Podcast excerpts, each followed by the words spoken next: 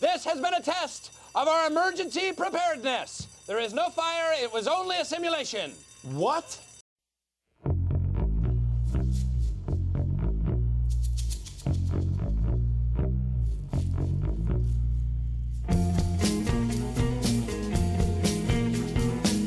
Olá, ouvinte dos Três Pontos, meu nome é Caio Rebro e começa agora mais um episódio do melhor podcast capixaba sobre NBA do mundo. E é, amigos, queria falar não, mas o coronavírus chegou no Brasil, hein? Oh my god! Okay, it's happening! Everybody stay calm! What's the Everybody procedure, stay calm. everyone? What's the procedure? Stay calm! Wait, wait, wait, wait, wait. Everybody calm down! Todo mundo tranquilo porque vai dar só pouca merda, só o pessoal vai morrer aí, mas tá tranquilo. E aqui na minha frente, o gamer Marlon Gama. Cara, nesse carnaval eu não ingeri um mililitro de álcool sequer, nem outro tipo de droga, eu só joguei jogos eletrônicos. Rapaz, então você continuou usando droga do mesmo jeito, então. Pô, mas Só- foi triste. Só mudou o tipo de droga, cara, porque é crack igual. Vou te falar que eu sou- fui bem similar também. Imagino que o seu tenha sido CS, o meu foi LOLzinho. É isso aí. Nada mais cracudo do que um jogo eletrônico. É, e eu tô triste, cara. Eu queria ter, ter ido pra rua. Eu não tô naqueles gamer do tipo, pô, não, o negócio é, é jogar videogame, essas putarias de carnaval. Não, não, eu queria ter ido pro carnaval. É, Eu, não- eu, eu, eu fiquei feliz por não ter ido muito, porque, né, como eu falei, o Coronga chegou, né, mano? Então menos chance de eu ter pego por aí, né? e aqui comigo, meu querido Thiago Vazioli. I said, Kobe, there's no I in team. And Kobe said, I know, but there's an in me in that mother. Meus queridos, não existe eu num time. Essa é a frase que eu deixo pra vocês hoje. Mas tem MI no time, ME. É, então, não. Essa eu, eu tentei explicar essa essa piada que o que o Kobe fez pro Shaq pro meu pai, que não entende muita coisa de inglês, e cara, eu falei miseravelmente, essa é a verdade. não tem como explicar isso daí em português, cara, é muito difícil. Eu queria lembrar vocês que hoje o programa tem um oferecimento de uma empresa totalmente excelente, a Paulo Bonfá Ringling Brothers Kepler Consultant. E lembrando que no programa de hoje teremos três pontos, né? Como o nome do programa já diz. E hoje que a gente falará do Memorial do Kobe, é, um pouco do Bucks, do Raptors e, no geral, dos favoritos do leste, né? E discutiremos ainda sobre o super small ball que o Rockets está faz... Rockets está fazendo e está funcionando bem pra caramba. É, também teremos Ball Online, e eu tô- já vou falar que eu que trago ele, ó, que tá difícil, hein? Quero ver se vocês estão preparados. Teremos também um top 5 e um nada a ver para terminar o programa, mas antes, vamos que vamos de melhor e pior da semana.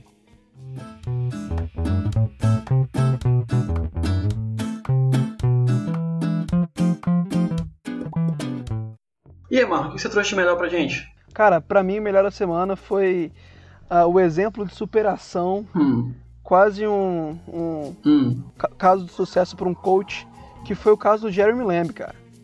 Ele, olha o que ele fez, ele quebrou o joelho, ele ao mesmo tempo ele rompeu o ligamento e o menisco, e mesmo assim ele voltou pra quadra pra arremessar o lance livre e acertou os dois. Eu estou falando, obviamente, dele, do jovem Joseph Cleaver. Então, eu achei que foi um exemplo de superação aí que, porra, dá pra dar uma palestra só sobre isso. Porém, a vida é uma caixinha de surpresas. como né, todo exemplo de superação, né, tá escondido a merda que aconteceu, que foi que ele perdeu o jogo do mesmo jeito, né? Exatamente. Perdeu o jogo por 46 pontos, maior surra ainda do Pente. Qualquer um de nós ficaria chateado, abatido, desmotivado, mas esse é Joseph Cleaver. Sextou, né? A gente tá gravando aqui numa sexta de noite, cara. Tomar uma cervejinha aqui suavão, pá.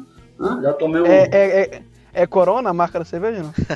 Você tá doido? Tô, tô longe de corona, tô longe de corona. Eu tava vendo uma estatística lá que saiu, acho que foi 38% dos americanos têm, tipo, convicção de que não vai tomar nunca cerveja Corona por medo de pegar o vírus.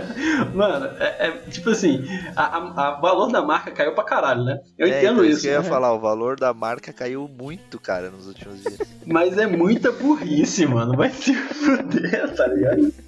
Ah, não vou tomar um negócio. Inclusive, se eu não me engano, mudaram o nome, tipo assim, o nome que tá sendo utilizado pro, pro vírus, né? Agora é H, sei lá o quê.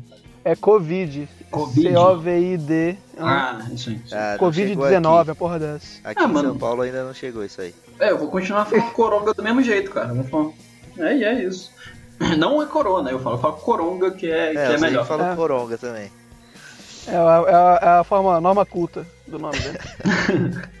E fora o, o coronavírus que chegou aí, o que, que você traz de pior também, mano? É, o coronavírus teve umas suspeitas aqui no, ah, no Espírito Santo, né? Aham. Mas não, nada confirmado ainda. E pra mim eu tenho. Vou roubar aqui, eu trouxe dois piores semana. E pra mim o primeiro, rapidinho, falar do Cousins, que foi dispensado. Uhum. É triste a evolução da carreira dele, o cara que tinha muito potencial. Jogou anos e anos ferrando lá no, no Sacramento Kings. É, quando renovaram o contrato de calor dele, ele ganhou dois anos que ele ganhou 15 milhões lá. E aí ele foi pro Pelicans, né, com um salário grande. E aí quando era pra ter a grande renovação dele, ele machucou de novo. E foi pro Golden State Warriors. No, quase não entrou em quadra, machucou. Foi pro Lakers. E agora foi dispensado. Então, ainda mais né, hoje em dia que, que a gente viu tanto que foi o valor do Drummond, né? Já tá difícil ganhar dinheiro sendo pivô. Ele sendo dispensado agora vai ser mais foda pra carreira ainda. Pô, prêmio de pior da semana pra ele por isso. E o prêmio número 2 é pro Josh Hart, que sentiu o cajado do rei. O LeBron deu uma dunk na cara dele, ainda postou no Instagram ainda a foto dele batendo, digamos, a virilha na face do Josh Enquanto muito humilhante. É muito E pra humilhante, né? superar jogadas. a humilhação, pra dar aquele cereja no bolo, ninguém menos que Rihanna comentou zoando. Porra, aí. Pô, sacanagem, o cara foi humilhado da frente da menina mais bonita da escola. Mas trazendo aqui o meu melhor, é, foi algo sensacional que foi, não sei se vocês viram, é, com certeza, acho que todo mundo viu isso, eu assisti ao vivo e morri de rir, que foi o Larry tentando passar por baixo das pernas do George Hill no jogo, cara. Muito bom. Que Foi a Que coisa mais cena. bizarra da história.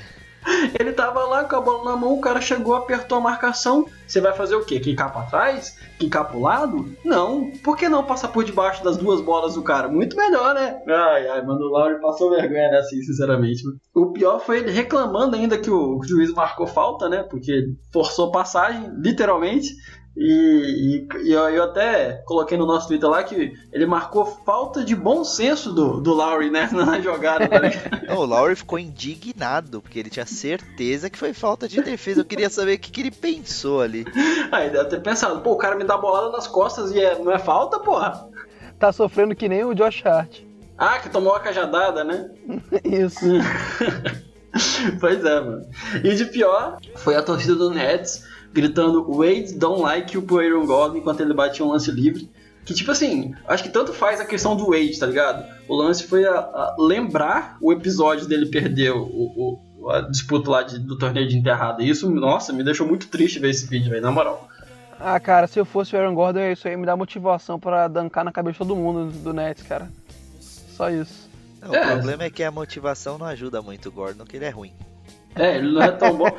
e Só ele ainda, queria falar isso aí. ele ainda tá no Orlando, que não ajuda muito também, né? Não, tudo bem que eu tô falando isso aí, mas ele tá metendo um triple-double. Só pra calar minha boca.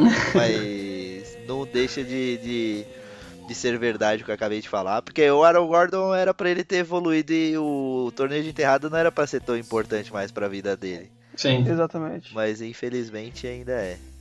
Mas o, o problema dele é que quando ele tá jogando basquete numa quadra, num- com um time competitivo e tal, é, o problema é que existe em defesa, né? Se não tivesse defesa, ele ia ser foda. Exatamente. mascote ali, cara, nossa, ele ia mandar Porra. bem demais. Sim. Ah, talvez não, porque talvez eles dariam notas baixas, né? Pra... Ele ia jogar bem contra todos os times, menos contra o Miami tipo isso daí. né? É, e você, Thiago, o que você trouxe de melhor pra semana? Cara, eu vou roubar igual o Marlon e vou trazer dois melhores da semana. É, você lembrou do Wade, então não dá pra deixar passar também. O Wade teve o número aposentado no Miami Heat, uma cerimônia bonita pra caramba. O Wade definitivamente é o maior nome da história do, do Miami Heat, pelo menos na minha opinião. Não, É, com ape- certeza. apesar, acho que na história geral da NBA ser um pouco, lembrar, pouco lembrado, na minha opinião, eu acho que quem torce pro Miami não consegue esquecer de 2006, né, cara? Carregou, Uhum. carregou carregando mesmo, solo, basicamente. Né? É, ele foi um absurdo em 2006, é, mas várias temporadas ali ele teve um desempenho surreal. É que o Heat não entregou tanto Enquanto, por Aham. exemplo, 2008, 2009 tava muito polarizado em Celtics e, e Lakers, por exemplo, mas o Wade teve temporadas absurdas nessa época Sim. e brigaria ali por MVP tranquilamente se o time fosse um pouco melhor. Sim. É, quem ganhou naquele ano foi o, o Steve Nash, né? Que também tava com o Phoenix muito em ascensão. E é muito discutível também. É, que, é o Phoenix era o, é, o time da, da temporada regular que sobrou. E a segunda coisa também tem a ver com camisa, mas nesse caso foi o Bill Russell, a lenda do Boston Celtics, que foi no jogo do Lakers e Celtics no Staples Center usando a camisa do Kobe. Foi uma Sensacional. homenagem espetacular e muito bonito. Inclusive o Magic Johnson falou a respeito e, pô, parabenizou. Foi algo muito bonito de ver. Foi muito do É, caralho, né? isso aí é icônico também, né, mano? Um cara que é o, é o ídolo histórico da torcida do Celtics, usando a camisa do, do arquival, né? E de pior. E o pior da semana é o André Drummond chegando. Essa daí eu não consigo falar sério. Que é o André Drummond saindo do Pistons, que é aquele antro horroroso de, de basquete, aquele amontoado de gente. Chegando no Cavs e falando para os companheiros de equipe que a situação do Cavs é pior que a do Pistons. Cara, é. um- eu, eu me imagino recebendo essa notícia se eu sou jogador do Cavs. Cara, isso só demonstra o quão foda é o LeBron ter conseguido ganhar o título com esse time, né, bicho? Com certeza. Assim, claro que o que tava em volta era um pouquinho diferente, né? Mas, mano, o Cavs Não, mas é bagunça. é, uma bagunça. bagunçado, né, mano? Sem É, o a LeBron ali. franquia ele- como um todo, assim, é, é bizarra. Inclusive, na época que ele saiu a primeira vez, já deu pra ver que era Sim. ridículo, porque o dono já tinha fez, fez a carta lá falando que ia ser campeão Fez uma antes carta- do LeBron. Fez uma carta em Comic Sans falando isso. Olha isso. Em Comic Sans, imperdoável. Então já mostra que a, não tem seriedade nenhuma, não dá pra levar a sério aquela franquia. E ele ainda conseguiu levar pro título. Mas e aí? Bora de três pontos? Vambora. Vai arremessar de três. Puts up a three. Back out to Stevenson the shot. Three-pointer. Força o tiro, Jordan, de longe, caiu. Pierce gets off the three. What did you expect? Puts it in. J.R. Smith at the buzzer. Meg Johnson. Um, dois, três. Bem, começando três pontos, vou falar sobre os favoritos do, do leste. É, o leste, querendo ou não, tá bem consolidado, né? Tá- não tá mais tão disputado assim em relação a quem vai pro playoff. Mas uma briga interessante são os favoritos, aqueles que estão realmente indo com uma chance de contender, né? De, de chegar na final e conseguir é, brigar contra alguém do Oeste aqui, né? Time do- os times do Oeste são muito fortes. Eu acho que quem se destaca nisso foi o, é o Bucks e o Toronto, que rolou o jogo deles esses dias atrás. E acho, acho que, considerando, vendo o jogo, seria, foi muito legal de dar uma analisada e trazer aqui falando sobre esses dois times. Acho que à frente, e isso não só na tabela, preciso colocar o Bucks, né? Vendo, correndo aí na frente, eu acredito que todos concordam com isso. Que além do, do jogo, né? Acho legal colocar que marcou história aí, quebrando o recorde da NBA de classificação para os playoffs de forma mais rápida, de forma mais rápida e com o menor número de jogos disputados. Inclusive, quero já começando fazendo uma perguntinha aqui rapidinho. É, queria saber se vocês sabem de quem é o recorde que, que foi batido do, do Milwaukee Bucks e se alguém acertar, já, já vai ganhar aí quem começa o, o Baldwin Line de hoje. Eu sei o time. Pé, apertei a buzina antes. Ah, não, buzina não, não, não. Eu falei que eu sabia o time, nem vem. Que é. Merda, vai. O, o time é o Golden State Warriors. Concorda, Marlon? Concordo, 2000 2016. Ah, eu ia perguntar depois do ano, mas aí já pronto.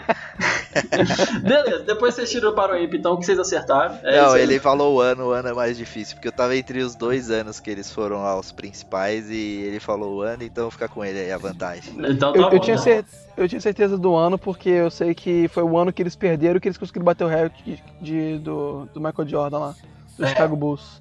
Exatamente, boa, 73 boa, vitórias. Boa, boa forma de lembrança, cara. Que o- Que o campeão, na verdade, foi o Cleveland depois, né? Isso. Mas que teve uma temporada excelente, na qual eles, eles venceram. É, é, bateu o recorde em 57 jogos, né, no dia 25 de fevereiro. E o Bucks bateu isso, mesmo que seja pouquinho, é histórico, né? Bateu em 56 jogos, eles se classificaram no dia 23, dois dois dias antes. E É. o que mostra a temporada que o Bucks está fazendo. É, e o Bucks, eu acho que o Bucks não é tão respeitado quanto os números mostram. Sim, Porque, por concordo. exemplo, esse próprio Warriors aí que bateu, que tinha o recorde anteriormente, era muito mais temido. Tudo bem que já tinha sido campeão, obviamente, era um time com Uhum. mais estrelas, mas assim, se falava muito mais do Warriors do que se fala do Bucks hoje. Porque o Bucks tem esse negócio de. Principalmente porque perdeu quatro jogos seguidos pro Raptors no ano passado. E ainda não provou. Meio que tem que se provar nos playoffs ainda. Então É. o pessoal fica com o pé atrás na hora de exaltar muito o Bucks. Mas eu acho desnecessário. Pra mim tem que exaltar pra caramba mesmo essa temporada do Uhum. Bucks. Que é uma coisa que a gente viu poucas vezes na história da NBA. É, eu concordo E com assim- isso aí. Rapidinho, mano. Eu concordo com isso aí e eu acho que ainda tem um outro, outro ponto aí que, que reforça o que você falou. Igual, o LeBron, ele, todo mundo sabe que ele carrega franquias, né? Então, tipo, ah, todo mundo olhava pro LeBron e falava, tem um LeBron no time e ele vai ser campeão. O Bucks tem essa muita sensação de olhar pro Bucks e achar que é só um Antetokounmpo. E ele não provou que ele consegue sozinho chegar lá e ganhar.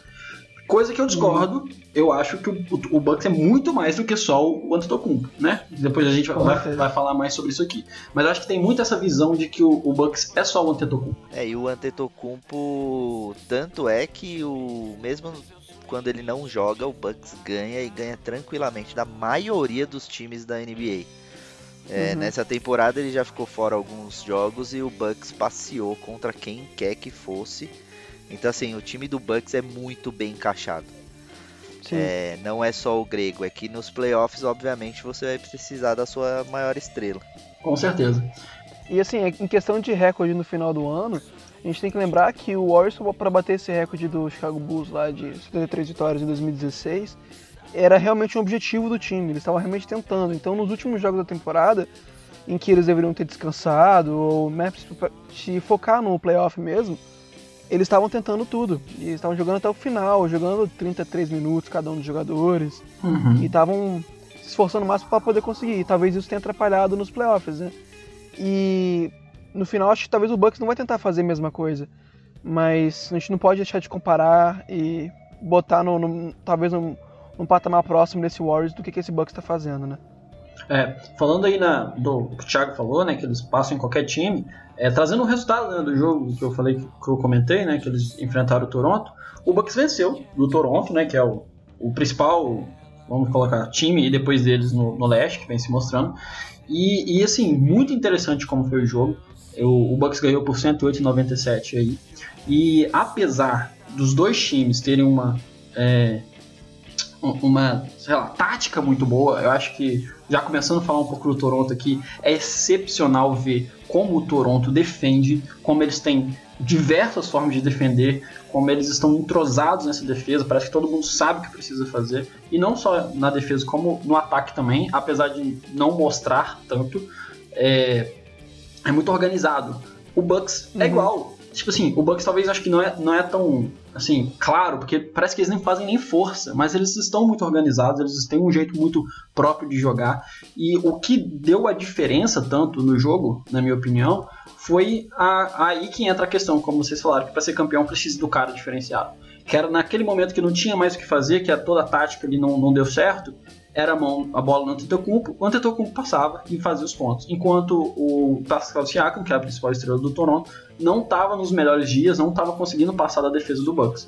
O que mostra que, que, além de ser um time super organizado, que o Bucks que hoje tem a melhor defesa da NBA é, e já tá e tem ali o terceiro melhor ataque, o que faz eles, eles disparar no melhor net rating da, da temporada, tá ligado? Então, muito surpreendente como esse time vem jogando. Uhum, E assim, comparando os dois times que você mencionou, do Bucks e do Raptors, eu acho que a diferença dos dois é que parece que o Bucks não foi testado ainda, que seja em playoff ou com algum time tendo uma defesa específica para poder impedir o Antetokounmpo, que é muito difícil de fazer, sendo que o Raptors, é, apesar de não ter um coletivo de talento tão grande assim, tem grandes estrelas é, estabelecidas no time, eles conseguem ser muito versáteis, né? Então, por mais que lidem com times completamente diferentes, eles sempre têm opção e parece que sempre tomam a decisão correta no ataque e na defesa. Já o Bucks é, é no, no tamanho dos jogadores, é no talento e é um sistema tático muito bom que não foi testado ainda. É, eu vou. O Bucks é um time que eu acompanho muito de perto. E o Raptors eu acabei acompanhando uma- bastante também nesse começo de temporada. Nessa primeira parte da temporada. E assim, é bacana ver como eles são muito parecidos na forma de defender. Sim. São dois times que tiram completamente as infiltrações e fazem poucas faltas. E são times que deixam o adversário arremessar mais de fora, justamente apostando na versatilidade dos defensores de perímetro para chegar nos arremessos de fora e conseguir contestar com, com certa facilidade até. Então é assim, isso e, e também conseguir compensar fazendo mais bola de três também no ataque, né? Que, que é lotado de jogadores muito atléticos e com braços enormes, como o Marlon falou, né? Então, mesmo que você deixe eles longe, você vai conseguir contestar, nem que seja um pouco, né? É, os dois times eles deixam o garrafão muito congestionado e conseguem sair para alcançar o arremessador para o cara não ter um arremesso tão livre. Então assim, tanto que o Bucks é o time que mais permite arremessos de três na NBA, mas é um dos times que melhor marca, ou seja, um dos times que o adversário tem o pior aproveitamento para três. E Isso é importante, porque assim, é o arremesso que você deixa pro adversário, porque você quer que ele faça esse arremesso, mas ao mesmo tempo você não permite que ele tenha um aproveitamento tão alto. Então é exatamente o plano que você quer. E o Raptors é, é mais ou menos nesse sentido também. É um time que você arremessa bastante para três, mas que você não tem um aproveitamento alto, justamente porque é o que o que eu falei, é vo- você consegue fazer a sua defesa chegar no arremessador. Então o cara, ele acha que ele tem um arremesso bom, um arremesso livre, mas na verdade você tá com um marcador chegando e atrapalhando o cara. É, é- é impressionante isso, como mostra inclusive nos números, né? É- essa forma de jogar deles fazem que eles te- tenham o primeiro o time em rebotes, né? Porque ele- tem, tem muito pessoal chutando, porque não consegue chegar lá dentro e ter um FG tão bom. É, e quando chega, toma toco, porque é o segundo melhor em toco. E trago desta- destaque pro Brook Lopes, que vem fazendo uma, uma temporada sensacional, não tanto é, tão bem no ataque quanto ele estava fazendo na temporada passada, mas a defesa ele tá absurdo. Ele é um dos caras, o, o cara que mais contesta é, arremesso na NBA. É, não, se- não é líder em, em blocos, mas dá bastante toco é, na NBA. E, e é muito legal como é, é o contrário, como eu acho que tem tipo, assim, uma visão de que se a defesa funciona assim, é, eles tentam inverter no ataque. Então, tipo, eles são o, o o, o- time que, que joga lá, é, é, é, indo muito pro garrafão, e quando é contestado, porque tem uma boa defesa ali dentro, eles abrem espaço e abrem sempre uma bola de três. Né? Eles diminuíram um pouco em relação ao ano passado, mas eles ainda são o quarto, o quarto time que mais é, coloca bola de três lá na parada, entendeu? Apesar do FG não tá tão bom, então eles estão no 14, acho que é interessante colocar isso aí, mas lá dentro eles aproveitam muito e quando tá super congestionado eles conseguem abrir e achar bola de três. Então é, parece simples, né? Mas quando você tem um Antetokounmpo que consegue criar essa, essa penetração muito forte, eles jogam ali no, no bloqueio com ele, ele entra e aí acabou, abre o espaço para tudo que é lado. Pra ilustrar um pouquinho isso daí que a gente tava falando da, da força do garrafão deles, é, dos quatro principais jogadores que defendem no garrafão na NBA, o primeiro que melhor defende, ou seja, que o adversário tem o pior aproveitamento é o Brook Lopes, o segundo é o Antetokounmpo e o quarto é o Robin Lopes. Então assim, três dos quatro melhores defensores na área, né, próximo da cesta, Uhum. são do Bucks. E o bacana é que eu, eu juntei algumas estatísticas, inclusive compartilhei com o pessoal do, do grupo do Fantasy, em relação ao Ibaka. Aham. E como essa era a principal temporada do Ibaka desde a época dele do Thunder, quando ele era a âncora defensiva daquele time. Ele era Candidato o a defensor do ano. que era candidato a defensor do ano. E você olha hoje o aproveitamento dos adversários, tanto no garrafão quanto na, nos arremessos de três pontos, o Ibaka é a melhor temporada dele defendendo nesse sentido desde 2014. Então, assim, o Ibaka se reinventou nesse time Sim. do, do Raptors e vem fazendo uma temporada espetacular e é um dos motivos do, do garrafão do Raptors ser tão bom e dele conseguir também contestar o arremesso de três é, dos, dos outros caras quando ele precisa marcar fora do garrafão. Então, a defesa é a principal característica desses dois times e ela, elas são muito parecidas. Sim. Elas só não são parecidas, e é importante falar, que é justamente quando o Raptors enfrenta o Bucks. O Raptors tem uma defesa específica para enfrentar o Bucks e eles tiram o Antetokounmpo da zona de conforto dele completamente. É impressionante como atrapalha o É Antetokounmpo. um dos poucos times que consegue fazer isso. Ele é um dos poucos times que consegue fazer isso. É muito legal como eles trabalham um- uma dobra em, em todos os lugares da quadra, tipo, de uma forma muito bem organizada, assim, porque eh, fazer dobra é muito difícil, cara, porque você precisa ter uma comunicação, você precisa ter um físico muito bem preparado e, e- e você tá bem treinado, entendeu? De, sabe, ó, aqui faz dobra, aqui não faz. E Sim. assistindo o jogo, eu ficava impressionado como trocava os jogadores e a organização de conseguir fazer as dobras para não deixar o Antetokounmpo entrar tão fácil e não deixar um passe de, de para bola de três ir tão fácil pro Bucks, é numa organização impressionante. Eu queria até dar um destaque aqui, isso, isso é pros dois times até também, só que pro Toronto em especial, que é o banco, cara. Como os jogadores fazem a diferença, mesmo vindo do banco, porque eles jogam no mesmo sentido, na mesma ideia e de uma forma organizada, e funciona, porque tá dando certo. Então, é, é, o, foi, foi muito legal de ver banco contra banco, porque o do Bucks também é muito legal, muito bem organizado. E, e parecia que tava vendo os jogos de titulares, o nível tava lá em cima do mesmo jeito, saca? Muito legal isso. E do banco também do Raptors tem o Matt Thomas, que é um novato que apareceu meio do nada, ninguém sabia, e o cara tá metendo bola pra caramba. No jogo contra o Bucks, ele fez acho que três bolas de três seguidas, inclusive o Budenholzer teve que pedir tempo, mudar uma forma ali de marcar, justamente porque o, o cara apareceu e meteu bola, lembrando muito o, o Van Vliet nos playoffs do ano passado, que começou a acertar pra caramba. E o, Teve algum filho, Matt Thomas, você sabe me dizer? essa informação é importante. O Matt Thomas não é pai ainda, então Nossa, imagina quando for. quando for aí o Bucks não vai querer enfrentar o Matt Thomas. Um cara que vocês mencionaram aí como principal defensor da NBA, que isso fala isso cinco anos atrás, você não pode acreditar, é o Brook Lopes. Ele era Sim. um cara que ele só tinha ataque. Diziam que ele e o irmão dele era. Cada um sabia metade do jogo, né? O Brook Lopes sabia atacar e o Robin Lopes sabia defender. É, e o Brook Lopes isso. sabia fazer os dois, cara, é, é impressionante.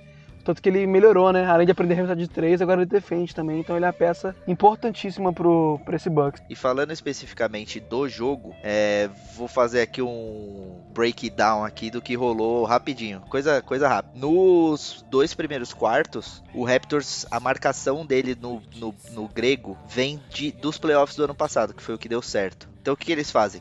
Eles marcam o grego quase com, o- com o time inteiro. O time inteiro está observando o Antetokounmpo, porque se Sim. ele partir para o outro lado, o- os cinco vão fechar no garrafão. Os cinco vão Sim. fechar. A dobra não é do individual com o outro, é do time inteiro, né? Tipo É do assim, time é quem inteiro. é os, os- o que tiver mais perto, tipo assim. É, o, o Budenholzer não é conhecido por fazer muitos ajustes. Inclusive, esse pra mim foi um erro dele na última série, na série contra o Raptors, que causou a eliminação nos playoffs. Que ele não quis fazer muitos ajustes defensivos, mesmo quando o Powell e o Van Vliet estavam acertando 50% de bola de 3. Ele já é criticado sobre isso, o Budenholzer, desde a época daquele Atlanta Hawks lá com o Kyle É, Korver, Isso. que ganhou 60 jogos.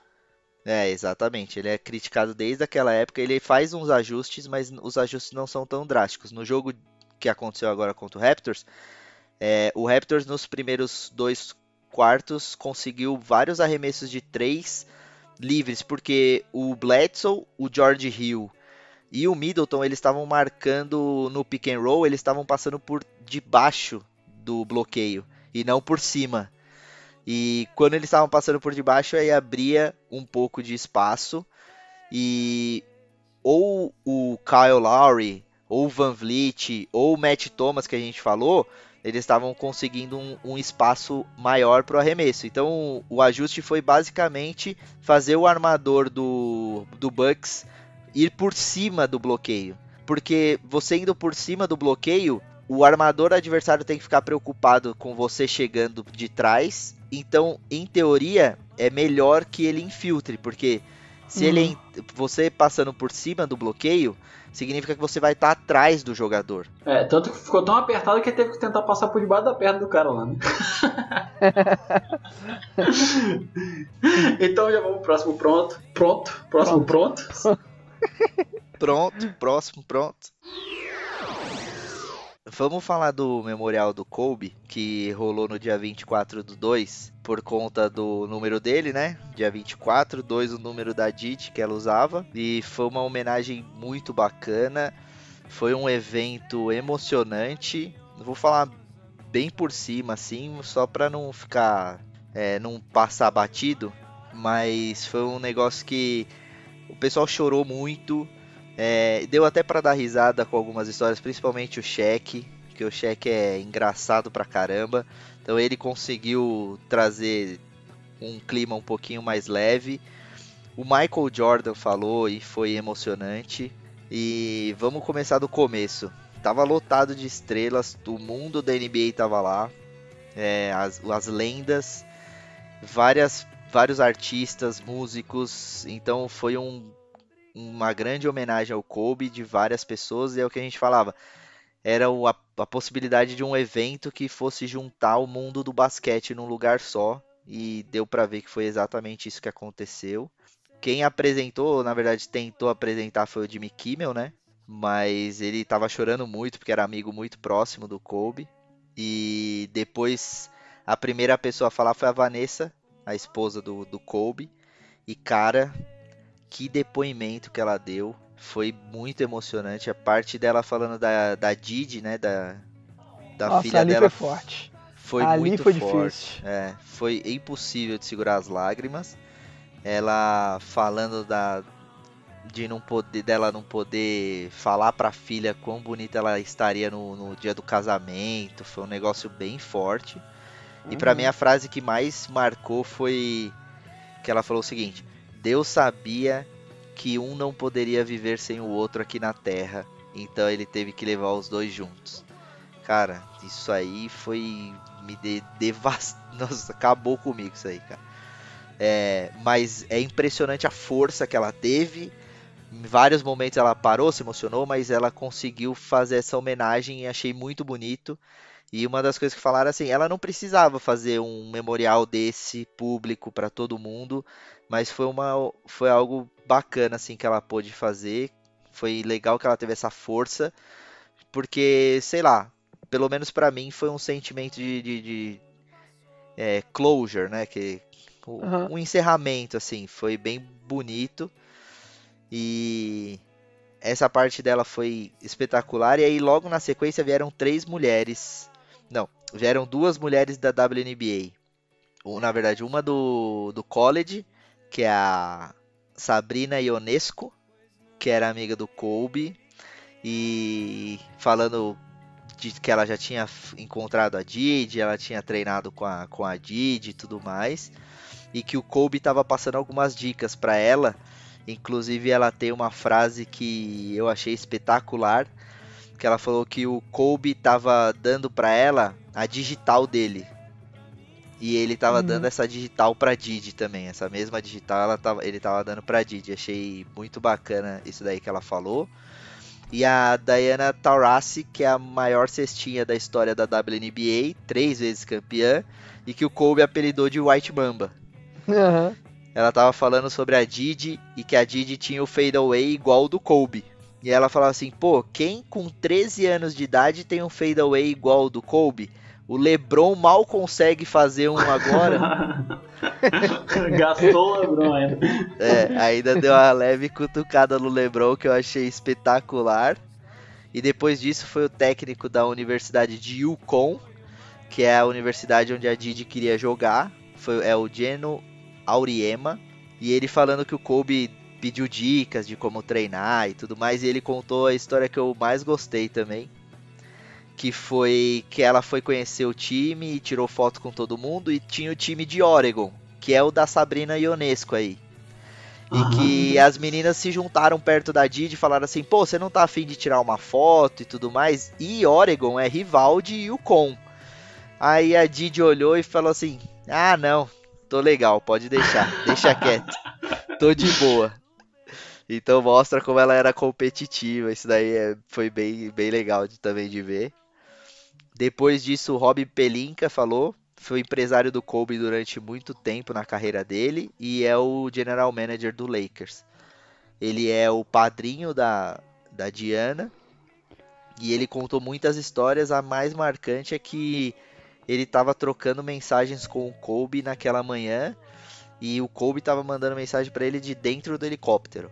Então, Nossa. foi um negócio pesado. bem pesado assim. Mas a história que ele conta é bem legal, que é o Kobe estava pedindo para ele o contato de um agente de beisebol, porque ele queria ajudar a filha do John Altobelli, que é o cara que estava no helicóptero com ele, que infelizmente faleceu. Mas a filha dele que o Kobe estava tentando ajudar, ela não estava no helicóptero. Então o Rob Pelinka falou, pô, a última atitude do Kobe era ele tentando ajudar a filha de um conhecido, assim. Então é, foi bem bacana. Ele contou uma história que eu não acredito não, viu? Já que, já que é pra gente você, vamos ser polêmico um pouquinho também.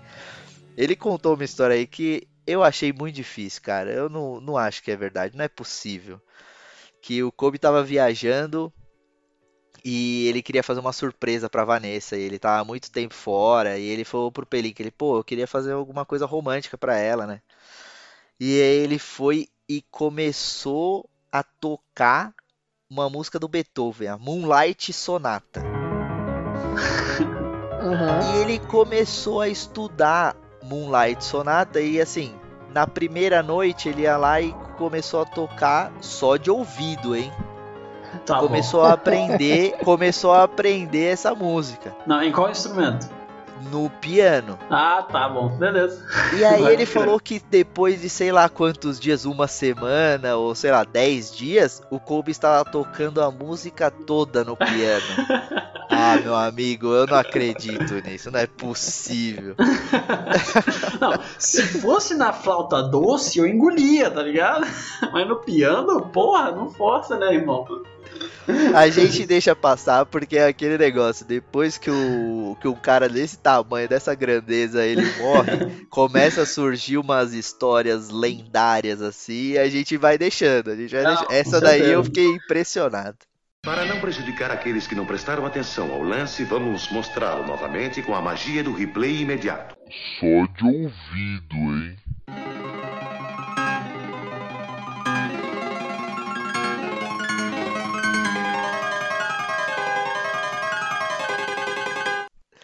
E pra finalizar, foram os dois, dois jogadores foram falar. O Jordan. O Jordan é um cara que não costuma falar muito, ele não costuma aparecer muito, né? Depois da aposentadoria, ele aparece muito pouco pra dar entrevista e tudo mais. Ele foi falar, ele chorou durante o discurso inteiro. Falou como ele tem essa ele tinha essa relação de irmão mais velho, ele via o Kobe como um irmão mais novo pra ele. E era assim, bem irmão mesmo, sabe? Que no começo o Kobe enchia tanto o saco dele e ele achava. recebia mensagem tipo 3 da manhã do Kobe, e, pô, putz, era um pé no saco. Mas aí depois ele viu que a paixão que o Kobe tinha era algo que ele não via em quase ninguém. Então, assim, era bacana ter um cara tão apaixonado quanto ele e que tentava melhorar tanto quanto ele para ser melhor do que ele, no caso. E que aí ele a partir disso, ele começou a ver o Kobe como o irmão mais novo e ele tentou ser o melhor irmão mais velho possível pro Kobe. Bem emocionante Então essa parte. foi, foi bem emocionante. E ele falando também sobre como o Kobe era competitivo. Uma vez ele foi visitar o Phil Jackson em Los Angeles em 99 e o Jordan estava aposentado nessa época. Foi a segunda aposentadoria dele, antes dele voltar pro Wizards. E ele chega no treino, o Kobe tá lá no treino, e ele dá um oi e tudo mais. O Kobe, primeira coisa que o Kobe pergunta: Você trouxe o tênis de basquete? Aí o Jordan, pô, não esperava jogar, não. Ele queria desafiar o Jordan pro um mano a mano. Mandou aquele vem de X1 lixo, tá ligado? É. Então foi bem legal. E o Jordan, inclusive, outro também que deu uma amenizada no clima, fez piada sobre o meme do choro. Sim, o famoso meme do isso. choro. Ele falou que, pô, o Kobe é um cara que pega tanto ele que vai fazer ele ser meme de choro de novo por sei lá quantos anos mais uma vez. E o pessoal na internet até fez a, a sacanagem de botar o meme antigo do Jordan chorando na, naquela cerimônia do, do Hall da Fama dele. Botou a cara dele chorando em cima dele chorando de novo no, no, no memorial do Kobe. Tá até na capa do episódio aí, quem quiser ver, é só olhar. E pra finalizar, o Shaq foi falar de novo.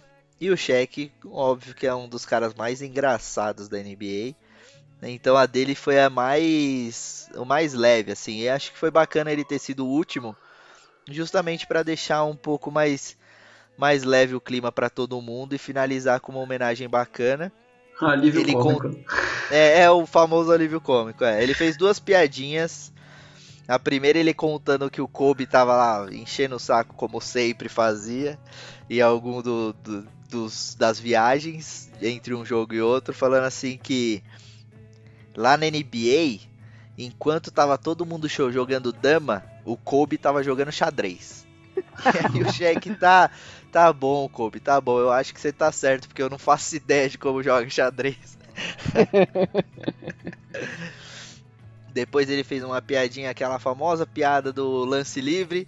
Ele falou que Sim. ia ensinar os movimentos de basquete do Kobe para as filhas dele, mas que ele não precisava se preocupar que as técnicas de lance livre ele não ensinaria.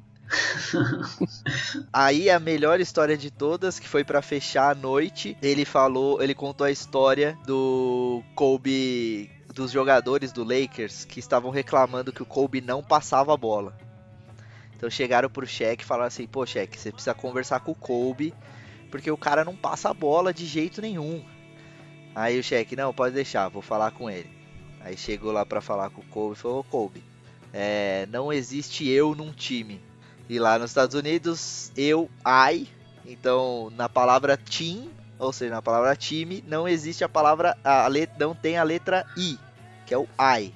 Uhum. Aí o Kobe responde ele que não tem eu, mas tem M e E, que é me, ou seja, na palavra time tem eu sim. Então, Tem mim. a resposta engraçadinha do Kobe, a galera achou espetacular e aí o cheque finaliza dizendo: Conversei com ele, esquece, ele não vai passar a bola não, só vai lá e pega o rebote. Pass, just get the rebound. E o memorial foi encerrado com a animação, o curta de animação do Kobe que ganhou o Oscar, o Dear Basketball, e foi assim que o memorial se encerrou, essa homenagem toda e esse capítulo acho que se encerra. A gente ainda vai ter sempre lembranças e homenagens, mas é, eu imagino que o memorial tenha finalizado de um jeito muito bonito. Sim, foi, foi espetacular, cara. É, eu não consegui ver tanto ao vivo, tava, é muito difícil, muito emocionante mesmo. Principalmente a parte da Vanessa. É, eu acho muito, muito legal, e principalmente da parte da mulher dele, né, Vanessa, que fo- foi muito emocionante, muito pesado. E assim, não só assistindo, quanto você falando aqui agora, eu, eu não consigo tirar a imagem, acho que é, é bem famosa, talvez todo mundo tenha visto, de, da, das jogadas de quando ela assi- assistia o jogo e ele olhava pra ela assim, fazia uns, Uhum. uns, tipo, uns dedinhos pra ela. É, realmente eu acho que o que mais emociona, assim, tipo, o lance de não ter sido só ele, mas a filha indo junto. É, pra quem tá preparando aí, pensando, ou já fez tatuagem aí pra homenagem, acho que dificilmente alguém vai superar, acho que é a filha mais velha que fez, não sei se vocês viram, Foi a irmã do Que é foi a irmã? Achei Uhum. que era a filha mais velha. Aquela da cobra fazendo infinito? Sim, sim. Eu Jurava que era a irmã- a filha mais velha. Assim, que é uma cobra, né? Que é o símbolo do, do Black Mamba, fazendo um infinito com 2,24 nos dois centros. Muito, vou, vou- muito, vou muito falar massa. ho- honestamente, eu achei meio brega aquela tatuagem, mas. é a minha opinião. Ela pode ser meio óbvia, assim, tá ligado? Mas eu acho que, tipo assim, pela velocidade, pela pessoa, mano, nossa, não tem homenagem maior.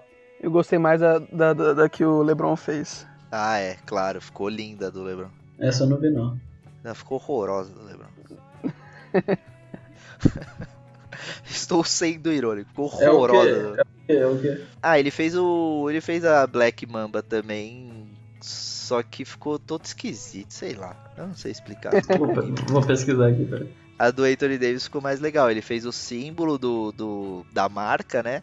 Do. Sim, sim, é, do essa é a melhor de todas, sem dúvida. Caralho, Sim. Lebron, um monte de treco preto aqui, não dá pra ver porra nenhuma. Aham, assim, ficou muito ruim, cara. Poderiam ter- ele poderia ter feito uma cobra menor, mano. Né? That's what she said. Tá doido. Não, mas falando de tatuagem na NBA, eu acho que ninguém supera o Jason Tatum, né? Que conseguiu fazer uma tatuagem, um cara milionário, fazer uma tatuagem com erro de gramática. Vocês Eu viram vi. isso, né? Aham.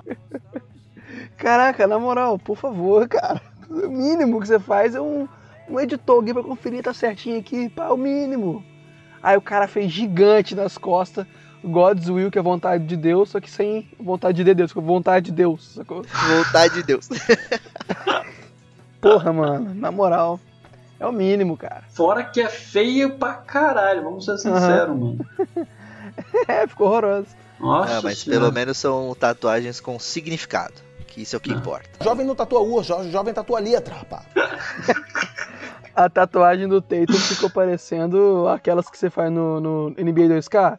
Você vai lá e compra as letras, escreve grandão e estica, assim. Tá. Ah, Próximo já bloco. desvirtuou, já desvirtuou. Próximo já. ponto, próximo ponto. próximo ponto. Fala pro nosso, o seu ponto, Marlin, o que, que você trouxe pra gente? Tatuagens. Então, Tatuagem, melhores, tatua melhores tatuagens da NBA. Que fica, é um conteúdo muito bom pra podcast, né? Que tem bastante imagem. Aham, com certeza. Na verdade, o meu ponto é sobre o Houston Rockets. Então, seguindo na pegada do, do Caio falando dos times e como é que os times estão é, funcionando na NBA. E os melhores times, né, que estão surpreendendo. Um time que surpreendeu muito durante a temporada de troca. A gente comentou no nosso podcast sobre troca. Quem não ouviu, vai lá, procura no nosso feed aí. O Houston Rockets, eles fizeram o famoso all-in. Foram pra cima e, já que não estamos precisando do Capela tanto assim, o time tá funcionando bem sem ele, ao invés de deixar ele no banco dando milhões pra ele, vamos trocar ele. E aí conseguiram um PJ Tucker número 2, do Robert Covington, e foram pra cima. PJ Tucker é o número 2. Número 1, É, um, porque ele é melhor do que. É o número 1 um, porque ele é melhor do que o PJ Tucker, tá ligado? E assim, é, eles já começaram fazendo história na NBA que ganharam do Mavericks usando a menor combinação de jogadores da história mais baixa. Então o jogador mais alto a entrar na, na quadra pelo Houston Rockets foi o Robert Covington, que tem 1,98, né? 6 e 6.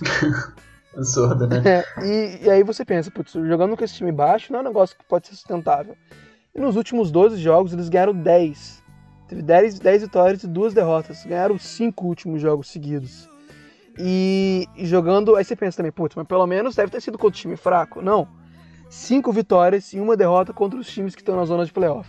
Então tá funcionando. Se eu não me engano, eles ganharam uma do Lakers, assim, né? Uhum, ganharam. E, e, tipo, o Lakers é o time que o armador tem dois e pouco, né, velho? Então é absurdo demais. é, dos do- 12 últimos jogos que eles ganharam 10, é, duas derrotas foram contra o Utah Jazz, que foi derrota por um ponto na última bola e tal. E o que não dá pra defender foi que eles perderam de 36 pontos, se não me engano, pro Phoenix Suns. Aí complica um pouco meu argumento. Aí ganha zoação, né? É, mas tirando isso, tá funcionando muito bem, tá? Tipo, passou do- dos times mais chatos de assistir, que era só o, o Harden batendo bola durante 23 segundos até arremessar no último segundo, e agora tá sendo um dos times mais legais de assistir, porque é uma parada muito diferente. E chama muita aten- atenção e você quer ver como tá funcionando e por que tá funcionando. E assim, a primeira coisa que você pensa é, um time muito baixo desse vai ter problema de marcar jogadores altos e vai ter problema de pegar rebote. E, e tem um problema também do Westbrook, porque você está jogando com esse time baixo, você quer ter arremessadores. Como é que você vai fazer isso funcionar? E aí eu separei alguns números para poder mostrar como é que eles estão funcionando e como que eles estão lidando com esses problemas. É, primeiro de tudo, existe uma estatística na NBA que é muito utilizada que são pontos, pontos por 100 postos de bola. Porque dependendo do ritmo de jogo dos times, eles podem ser muito mais rápido e ter mais chance de fazer ponto. E aí o placar final vai, vai ser muito mais ponto do que, por exemplo, um Phoenix Suns da época do Steve Nash era um ritmo muito alto, então fazia muito ponto, mas também tomava muito ponto. Então a gente usa esse é, pontos a cada 100 postos de bola para poder medir isso, né? Independente do ritmo do time. Sendo que, no caso, o, a média da- da temporada do Houston Rockets é de 114 pontos por a cada 100 postos de bola. E eles estão em segundo lugar na NBA, perdendo só para o Mavs. Se você olhar só para os últimos 5 jogos, eles estão com a média de 123 pontos por posse de bola, a cada 100 postos de bola. Primeiro disparado na NBA. Tá, o segundo, se não me engano, é só o Denver Nuggets, que também tá numa sequência muito boa. É, legal falar, só, só um parênteses, Marco. Legal falar que os pontos por 100 posse de bola é o que a gente chama de eficiência ofensiva. Então toda vez que você Sim. procurar na- no site da NBA ou você vê no, no- da ESPN e tudo mais, sempre que usarem ofici- é, eficiência ofensiva, é justamente esse cálculo. Então hoje se usa muito mais a eficiência ofensiva do que os pontos por jogo mesmo, né? Uhum. E, e para você falar qual que é a mel- o melhor ataque ou a melhor defesa da NBA. No caso, eles com a seg- o segundo melhor ataque, o, o melhor ataque da NBA nesse período, nos últimos cinco jogos. Isso é impressionante pra caramba. Nesse podcast tem informação, hein? Queria falar isso. E eu trago mais informação aqui. Falei de ataque, agora eu vou falar de defesa. Os pontos sofridos a cada 100 posse de bola, então é a eficiência defensiva no caso, né? Eles estavam em 15 na NBA, então na, na meiuca ali, jogando com capela, jogando tendo um pivô. Nos últimos cinco jogos, é, eles melhoraram. Eles tomavam antes 109 pontos por posse, a cada 100 posse de bola. Agora eles estão em sexto lugar na NBA, com tomando só 105. E, tipo, como, né? Jogadores mais baixos e tal, isso tá funcionando. É. Duas palavras. Duas palavras, Rogerinho. Envergadura e defesa. É, eles estão com a- um time que tem envergadura absurda. O Robert Covington e o PJ Tucker conseguindo compensar na defesa, tendo velocidade, aquilo que a gente comentou do Toronto, né? Pra poder compensar. E outra coisa que tá fazendo também muito, muita diferença é o Harden marcando muito bem no post. Então, o, o- um dos problemas que os times vão tentar fazer o Houston Rockets sofrer é com a troca de marcação, botando um cara muito alto para atacar uma defesa mais baixa, né? Mas Uhum. aí eles tipo é- é, acreditam que o- eles não vão conseguir defender isso. Mas o Harden, o Robert, Robert Covington e o PJ Tucker conseguem sim bons. marcar bem no, no post contra o jogador mais alto. Sabe o que isso me lembra? Ah, aqu- aquilo que a gente falou do Toronto Raptors mesmo. Porque a defesa que eles fazem contra o Antetokounmpo, o que que é? São cinco jogadores marcando o Antetokounmpo. Sim. Porque o Antetokounmpo é muito alto e se ele for pra cima nas, pra tentar a infiltração, ele vai passar por cima de todo mundo. Então é aquele negócio que não importa quem tá marcando o Antetokounmpo, porque o time todo vai marcar o cara. Então aqui com o Rockets é a mesma coisa. Quando o pivô, o cara mais alto do outro time, o Anthony Davis ou o Embiid, alguma coisa assim, tá com a bola ali no garrafão, eles vão marcar com o time todo, eles não vão deixar um cara marcando, entendeu? Então é bem parecido assim, a, a parte teórica dessa defesa é bem parecida com o trabalho que o Raptors faz quando tá Sim. jogando contra o Antetokounmpo. Só, só dando uma ilustrada aqui por via de áudio, né? Para os nossos ouvintes. Boa, É, boa sorte. Só pro pessoal assim não ficar achando que ah, o, o time tá marcando o Antetokounmpo. Não é cinco individual neles, gente. É só imaginar igual. A zona, o que é a zona? É uma marcação que tá todo mundo marcando a bola, né? Onde a bola vai indo, o time vai acompanhando. Uhum. Então imagina que é mais ou menos uma zona do Antetokounmpo. De vez de você olhar pra bola, você tá olhando o Antetokounmpo. Todo mundo ali acompanhando o movimento do Antetokounmpo e a movimentação da defesa se movimentando por causa do Antetokounmpo, entendeu? Não é cinco no, no Antetokounmpo, né, gente? Só pra galera aí não ficar perdida.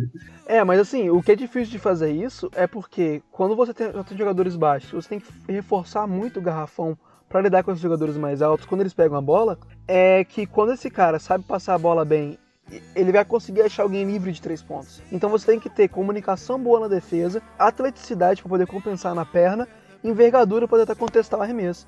E o, o Rockets está tendo isso tudo ao mesmo tempo. Sim. Agora a gente tem que ver se eles vão conseguir ter essa comunicação boa na defesa, se vão conseguir manter isso. É, como diz o Temer, né? Tem que manter isso aí, viu?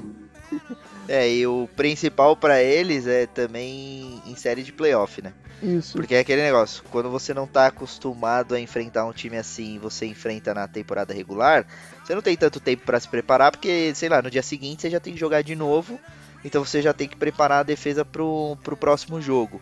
Então Sim. você fica mais com o mesmo sistema defensivo que você tá acostumado a treinar, e você mantém ele pra enfrentar todos os times. Você faz um ajuste ou outro, mas coisa pequena.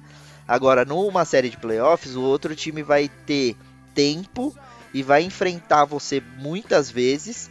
Então eles vão conseguir se adaptar e procurar uma maneira de explorar isso mais fácil. Então assim, Sim. Eu acho que pro Rockets esse é o grande desafio e é o que vai ser mais difícil, é não ser explorado nos playoffs. É, não é discordante de você, é claro que eu concordo plenamente com você, isso aí é mais, tá mais que certo. Mas eu acho que o mais impressionante é que, querendo ou não, o Houston Rockets é um time que já força todo mundo a ter uma defesa específica contra eles. Sim. Todo mundo marca diferente para marcar o Harden.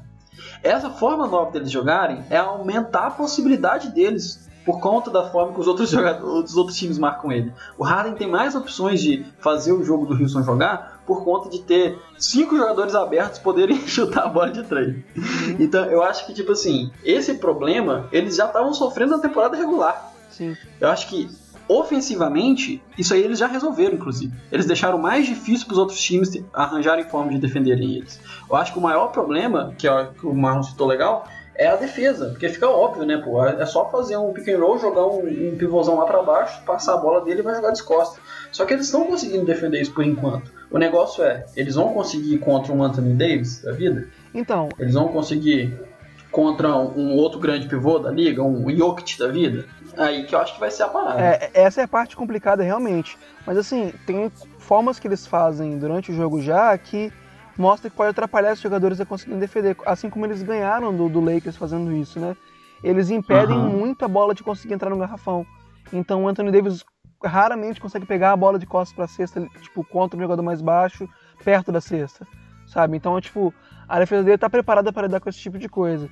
E assim, acho que um ponto além da defesa que a gente tá falando aqui, que eles têm que manter top 10 da NBA para poder conseguir fazer isso, porque acho que desde 2003 nenhum time da NBA foi campeão sem ter uma defesa no mínimo top 10. O último que fez isso foi o San Antonio Spurs em 2013. né? E é, um ponto que a gente não falou é que todo mundo se refere ao PJ Tucker como sendo o pivô do Houston Rockets agora, sendo baixo mesmo assim, né? Mas ele acaba sendo mais ou menos o pivô, que né, o Rockets não tem muita posição definida, é- ele é isso na defesa. No ataque, quem tem mais ou menos o papel de pivô no, no Rockets é o Westbrook, porque ele é o cara que pior arremessa de três, Aham. e, e esse tipo de jogo agora do, do, do Rockets, com cinco aberto, é isso que faltava pro Westbrook tipo, soltar a, a jaula, sabe? Bora! Hora do show, porra! Sai, sai, saiu da jaula o monstro, porque agora ele vai ter espaço pra fazer tudo. Ele vai ter espaço com o time o tudo aberto pra cortar pra dentro e, e fazer o que quiser, que é o- a melhor forma dele jogar. Que era o que ele fazia no Isso eu achei Oklahoma. genial. Isso eu achei genial por parte deles, justamente porque no Thunder, por mais que você culpe o Westbrook pelos fracassos recentes e tudo mais, até na época com, com o Duran, ele foi bastante criticado nesses últimos anos. É, aquele time nunca encaixou com o estilo do Westbrook. Sim. Nunca. Então, assim, tinha o Steven Adams lá, não é um cara que funciona bem com ele. O Adams até jogava bem com o Westbrook, porque o Westbrook criava alguns arremessos fáceis pra ele e tudo mais. Mas, assim, na situação ideal, no mundo ideal, não é o Adams que vai fazer parceria com o Westbrook. E nunca rodearam o Westbrook de arremessadores realmente confiáveis. E no Rockets ele tem isso e agora ele tem caminho livre no garrafão. Eu achei genial a sacada e vale a pena o teste. Não sei se vai dar certo, mas que tá muito, muito bacana de assistir, tá. Então agora você tem um Rockets com cinco abertos, cinco arremessadores abertos, o Westbrook liberado pra fazer o que quiser e o Harden tipo, jogando em velocidade, que não é o que ele gosta, mas ele joga muito bem também. Então quando travou tudo que o time tá fazendo, não consegue jogar em velocidade e tal, que eles estão com um ritmo muito rápido no ataque, mas se der ruim, ficou é, bola parada, você tem o melhor cara pra jogar em meia quadra da NBA, que é o James Harden. Que ele num X1 qualquer um, Aham. ele dá um passo pra trás e mata a bola na sua cara. É isso que ele sabe fazer, sabe? E se ele conseguir manter a defesa boa, eu acho que esse time tem chance de jogar muito bem no playoff, sim. É, eu queria até dar os parabéns pro, pro D'Antoni, que tá, na- tá arregaçando, na moral. Acho que todo mundo falava que o problema do, do rap, do, desculpa, do, do Houston era conseguir encaixar o time. E ele tá tirando da cartola aí pra fazer o time ficar bonito. E tá legal de ver. Eu acho que, assim, ainda tá na frente, na minha opinião, importante colocar isso, o Nick Nurse como o melhor treinador da temporada, porque o que ele tá fazendo com o Toronto, mantendo com o Toronto, não é brincadeira. Mas, se o D'Antoni faz essa, esse small ball funcionar nesses últimos 20 e poucos jogos que tem a temporada, de, de- de- já ganhou, tá ligado? O de Não. melhor treinador da temporada. Porque é impressionante, cara. A briga pra técnico do ano esse ano tá espetacular. Tipo assim, a gente tava achando Tá que o Toronto Raptors estava na frente, porque tem um time que perdeu o Leonard, tinha um time jogando muito, então o Nurse estava lá garantido. Aí você pensa, como é que eu vou dar um técnico do ano pro Nurse, sendo que o Bucks vai conseguir mais que 60 vitórias? Exatamente. Não tem como. Pra mim, tá- os três aí estão tão, colocando o Antônio por causa dessa grande tirada da cartola dele aí, estão na, na disputa aí. É, e muito legal, que são os três times que a gente tá falando de hoje. Sim. Até pra trazer o, o ponto, era, poderia ser sobre técnicos, É. que a gente ia continuar falando dos três times. Exatamente. E acho que pra fechar esse ponto, é, trazendo mais umas informações aqui no programa, que são a eficiência de arremesso do, do, do, do Rockets nesses, é, nesses jogos, nos últimos 10 jogos, eles tinham uma média na temporada no total de 35%, arremessando 44 bolas de 3 por jogo, que já é uma quantidade absurda e um aproveitamento bom. Nesses jogos, eles estão com, arremessando mais bolas, 48 bolas por jogo, e estão acertando 37%. Então isso pode, pode significar que eles estão ganhando só porque ah, o aproveitamento está alto agora, vai piorar, eles vão piorar. Mas a, a- a minha visão é de que o estilo de jogo deles está fazendo com que as bolas de três sejam mais livres e aumenta a- o número de arremesso e a qualidade. Então, para mim é só evidência que estão jogando muito. E a maior crítica para eles era como é que eles vão pegar rebote com um time mais baixo. A média da temporada de rebotes ofensivos que o, o Rockets sofria por jogo, então um outro time pegava rebote em cima da defesa deles, era de 11. Nos últimos jogos, eles estão só tomando 12 rebotes ofensivos. Então, tipo, não estão tomando mais rebote ofensivo do outro time, mesmo tomando com jogadores mais baixos, por causa disso que a gente conversou. A defesa está funcionando muito bem. Então, eu acho que o Rockets está encaixadinho para para surpreender, não só para entrar no playoff durante a temporada regu- regular, mas durante os playoffs também. É, tentando aí se consolidar com o que tava todo mundo com o pé atrás, que é ele como contender. E eu acho que essa mudança aí fez a gente parar de botar o pé tanto atrás, apesar de que ainda precisa ser comprovado, né? Sim, sim. É, isso tudo tá na, tá na mão do, do D'Antoni e do Daryl Morey, né? Genialidade dos dois. Mas acho que é isso aí, gente. Vamos pro próximo bloco? Qual que é, Caio? Vamos de Bald Online? Baldolai!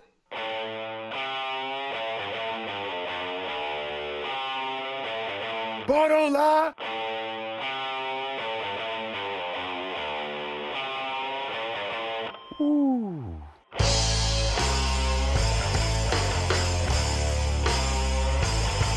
Bora lá! Beleza, partiu de Online. Vamos testar nossos conhecimentos de estatísticas da NBA. E aqui eu queria falar que eu trouxe um, um especial, um Bald Online clubista. Por que, que é um Bald Online clubista? Eu trouxe cinco perguntas. Vamos lá, agora todo mundo prestando atenção nas regras, que vai ser um pouquinho diferente hoje. Ih, é igual, mas é diferente. É igual, mas é diferente. Deixa eu pegar meu caderno aqui É pra isso aí. anotar. Todas. to- ah, vai ser a mesma pergunta pros dois. Entretanto, pro Marlon, a pergunta é pro Spurs. E pro Thiago, a pergunta é pro Lakers. Gostei, gostei. Entenderam? Certo? Então vai ser o seguinte: então vai ser tipo assim, cada pergunta, os dois podem empatar, então os dois ganham ponto, que aí é melhor nenhum ganhar ponto, fica mais fácil pra contar. Ou só um ganha ponto. Beleza? Aí vamos, vai ser o seguinte: algumas perguntas são difíceis. Então, eu trouxe o primeiro, o segundo e o terceiro. Todos são sobre jogadores, entendeu? Então eu trouxe o primeiro, o segundo e o terceiro colocado. É, se, por exemplo, é, você acertou o segundo e o outro não acertou nenhum dos três, o que acertou o segundo ganha. Entendeu? O- se um acertou o segundo e o outro o terceiro, o que acertou o segundo ganha. Beleza? Gostei, gostei. Então tá, tá todo mundo entendeu as regras? Sim, Tá anotadinho aqui, vai lá. Então tá, partiu começar, vai ser o Marlon que começa, certo? certo. Isso. Então vamos lá. Pergunta de número 1. Um. Qual jogador mais participou de jogos de playoffs do Spurs, no caso? Qual jogador do, do Spurs participou de mais jogos de playoffs? Tim Duncan. Qual a sua resposta? É, é Thiago, hum, pro Lakers, no caso agora, lembrando das regras. Kobe Bryant. Essa foi fácil, essa foi só a pergunta de número 1. Um. Temos um empate. Já que vocês empataram de primeira, vamos mais. Quem é o segundo, Marlon? Ah, me complicou um pouco, mas eu vou de Tony Parker. E pra você, o, o Thiago, quem é o segundo do Eu Lakers? vou de Magic Johnson. Uh, Marlon acertou, porque o segundo é o Tony Parker. É, e o Thiago errou porque ele acertou o terceiro. É carimbo do Jabá do Lakers e do Spurs o terceiro é o, o de Nobre. Né? Cala a boca que você não sabe de nada, não. É, agora você tá querendo É. se achar, vai. sai é, daqui. só porque ganhou a primeira aí. Palhaço. Tá bom, ó. E o Spurs, em primeiro, Tim Duncan com 251, Tony Parker com 226, Manu Ginobili com 218. Do Lakers, Kobe Bryant com 220, em segundo, Derek Fisher com Yeah. 193. E só em terceiro, Magic Johnson com 190. Então, o primeiro ponto, Marlon Gama. Beleza? É, vamos para a pergunta de número 2. Qual jogador do Lakers possui o maior número total, número total de roubadas de bolas em uma temporada regular? Jerry West. Errada. Não tá em nenhuma das três posições. E pro Spurs, Marlon? E você falou que é só em uma temporada regular, não é isso? Isso, maior número total de roubadas de bola. Se você acertar qualquer um dos três primeiros, você ganha um ponto. Kawhi. Errada! Merda. Nenhum dos dois acertou. Caramba. Vocês querem tentar mais uma vez ou eu vou pra pergunta número 3? Mais uma rodada? Mais uma, mais uma. Mais uma rodada. Vamos com você, Thiago, mais uma chance. Eu vou responder o Kobe. Kobe Bryant, ele está entre os três, mas eu não vou falar primeiro ainda qual. Marlon, Ah, caraca, difícil, cara. Bruce Bowen. não está em nenhum dos três. Thiago ganha a resposta de número 2.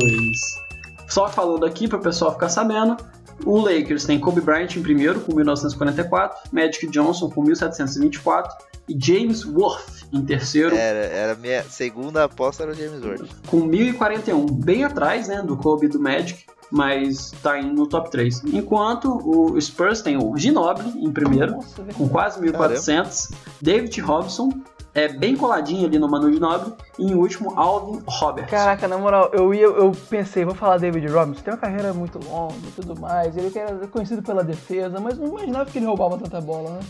Nossa, David Ross é muito apelão, É, né, velho? Sim, ele era muito bom. Pois então, um a um, hein? Tá legal, tá legal. Vamos ver se vocês estão sabendo mais. Agora, hein? Vamos lá, prestem atenção na resposta. Marrom.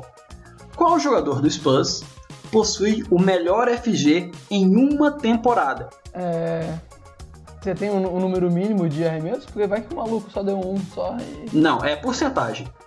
Ué, vai que o maluco só, Melhor só FG. deu um arremesso e acertou um, 100%. Porque senão, eu, Não, não, não vai ter esses caras, né? porque senão eu ia estar no racha Nesterovic, que só botava a bola. Não, não. Mas pode, pode mandar outra, pode mandar outra. É, David Robinson.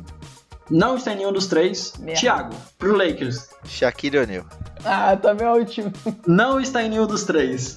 Cala a boca, você tá Não está em mentindo. nenhum dos três. Você tá mentindo. Não estou mentindo. Mentiroso e caluniador. Voltamos pro Marlon. Marlon, Ih, Caraca, bicho. É foda que o Lakers, eu achei que tinha o Shaq porque o Shaq é o cara conhecido por, né, só dancar e tal. E aí o Lakers tem um pivô marcante que danca muito e aí a porcentagem de arremesso vai lá pra cima, né? É, em todos os lugares. Agora o Spurs, Todos os lugares que eu vejo de, de- dessas estatísticas loucas aí de melhor field goal percentage, o Shaq tá em primeiro Sim. em várias, velho. mas não tá nessa. cara. Bizarro. Em NBA.com. caraca.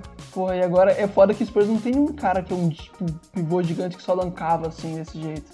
Então, Ah, os dois, os, as duas, eh, a resposta dos dois times tem nomes bem interessantes, assim, bem engraçados, diferentes. Assim. cara, ah, George Gervin. Não está em nenhuma das três respostas. Thiago, Eu essa, essa tem que ser de- sua, hein, Thiago? Essa tá mais fácil pro Lakers, hein? Eu vou de, de carinha do Jabbar. Não, também não tá no top 3. Ó, eu vou dar mais uma chance pra vocês dois, senão ninguém ganha ponto na rodada, hein? E aí, Marlon? Se bem que não, tem que ir até alguém acertar, senão vai complicar aqui. Pô, vai ter risco de, vai ter risco de empate, vai. Marlon, de novo, sua chance. Caraca, bicho, tá complicado essa porra. É porque é, porcentagem de arremesso tem que lembrar de pivô e, e Spurs sempre teve uns pivô genérico aleatório. Eu, eu confesso que essa daí tá mais pro Lakers, assim, de nomes mais conhecidos. O do Spurs, eu só conheço um, só que, tipo assim, já começando a dar dica, tá? Mas pro, tipo assim, no nível NBA, se eu olhar o mundo inteiro, não conheceria. Eu conheço por um motivo específico. Moses Malone. Moses Malone? Não, não é Buzz Mother. Thiago, sua chance. É. Dwight Howard. Dwight Howard, na atual temporada, inclusive, ele é o segundo colocado com 61,4%. Ah, essa praga tinha que fazer alguma coisa decente pra mim. Curiosidade do, do, do Lakers: dois jogadores estão na temporada atual estão no, no, aí à frente. O primeiro, Javan McGee, com 62,9%, e o segundo, Dwight Howard, com 61,4%. Vindo depois o Rich Chamberlain com 60,5%. Nossa, eu não falei do Wilt. É. Eu sou muito imbecil. Posso fazer só um chutezinho a mais? Que eu, eu, eu lembrei que um cara aqui que só dancava que tava no Spurs numa época. Fala aí. Só que eu acho que ele não tinha arremesso suficiente. Marianovic. Nope, não está na lista. Quem está na lista do Spurs é o Art Gilmore, em primeiro, em se- 62%. Ah, grande. Thiago Splitter em segundo, que foi da minha Meu dica, Deus. Com 56%. E em terceiro, Will Perdu. Acho que é assim que fala. Purdue. É isso. aí. Então, 2x1 pro Thiago. Ele tem a chance de vencer agora na próxima, hein? E olha, queria te falar pra você não, hein? A próxima é difícil pra você, hein, em Marlin. Assim, eu falo isso porque eu não conheço nada do Spurs, né? Mas na teoria, essa é a parada. É você conhecer do seu próprio time. Essa é a parada do, de- desse baldo online. Agora quem começa é quem? Começou com o Marlon, agora é o Thiago, certo? Então vamos lá. Qual jogador da história do Lakers possui maior média de turnovers em temporada regular? Caraca, você for pras perguntas também, O mano? Magic Johnson. O Magic Johnson acertou, o primeiro da Porra. lista. Ah, Você precisa acertar o primeiro do Spurs agora, senão você já perde o, o, o hein, Marlon? Olha a pressão. Caralho, mano. É. Só umas, umas pequenas dicas, não se sinta injustiçado, hein, em, em Thiago. Mas- já tô me sentindo, mas beleza. Era um jogador que já está aposentado, jogou é, final da década de 80 e início da de 90 e é conhecido por reter o recorde de mais roubadas de bola por jogo. Peraí, mas você pediu de turnover, né? Isso. Não, senão eu não ia, senão eu não ia dar, dar- te dar a resposta, né, pô? Caraca, bicho. Porque eu, eu tava pensando em chutar no Avery Johnson, que foi o armador antes do, do, do Tony Parker. Porque se fosse Tony Parker, você saberia quem é. Mas você falou que era na década de 80. O Avery Johnson jogou na década de 90 como armador do Spurs. Então, bicho. Aí já vai vol- voltando muito, já começa a ficar complicado pra mim. É... Ó, lembrando que é a maior média, hein? Não, porque mesmo assim, eu tô pensando em, em armadores que geralmente tem, tem porcentagem de, de turnover maior, né? porque tem mais a bola na mão, tem mais chance de errar. Uhum. Mas na década de 80. Início de anos 90, ele jogou entre 84 e 93. Tá, eu vou de. Vini Del Negro. Ah, Errada! Merda. Não está nem no top 3. O nome era Alvin Robertson. ui, e, e o Alvin Roberts estava numa das respostas anteriores que você falou aí. Não tava, não. Tava não? Não, de, não. de, de- Ah, não, tava sim, tava sim. O maior número total de roubadas de bola, sendo que eu dei a dica que ele tinha a maior média, né? Muito legal isso aí, ó. Deu mole, deu Porra. mole aí, ó. Então o Thiago já é campeão. You win. Enfim, esse foi o Bom do Online de hoje, que mostrou que o Thiago conhece muito mais do, pró- do próprio time do que o, o Marlon conhece do dele. Eu Olha, é verdade que eu cantei vitória antes da hora, mas essas perguntas estavam muito mais fáceis do Lakers. Eu acertaria mais do Lakers do que do Spurs. Fica aqui minha reclamação. hum, ah, fala aí, Thiagão. Eu não vou nem comentar isso aí, que é só desculpinha de quem tá, tá perdendo. Segunda derrota seguida, velho. É importante ressaltar. Exatamente. E que apesar de muita demora, que eu falei há cinco episódios atrás que eu ia fazer uma estatística de quem tava ganhando, só hoje eu tô trazendo, é, a pessoa que mais ganhou o Ball Online até hoje sou eu mesmo, Caio Hebler, com cinco vitórias. E que eu já tô falando que eu vou ganhar do Marlon na próxima. E uma curiosidade aqui a respeito: o que tem a- a- a- o pior aproveitamento é o nosso querido amigo Marlon, que foi o que mais disputou e que só não ganhou, só ganhou mais do que o Thiago, que só jogou uma vez, né, Thiago? Tá com 100% aí de aproveitamento. Joguei duas vezes.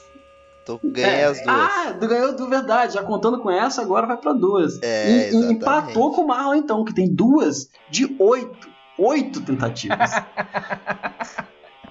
É uma vergonha, é uma vergonha, senhor Marlon. Principalmente que é o- ele é o palestrinha, né? Você sabe que ele é o palestrinha das estatísticas. Muito diálogo.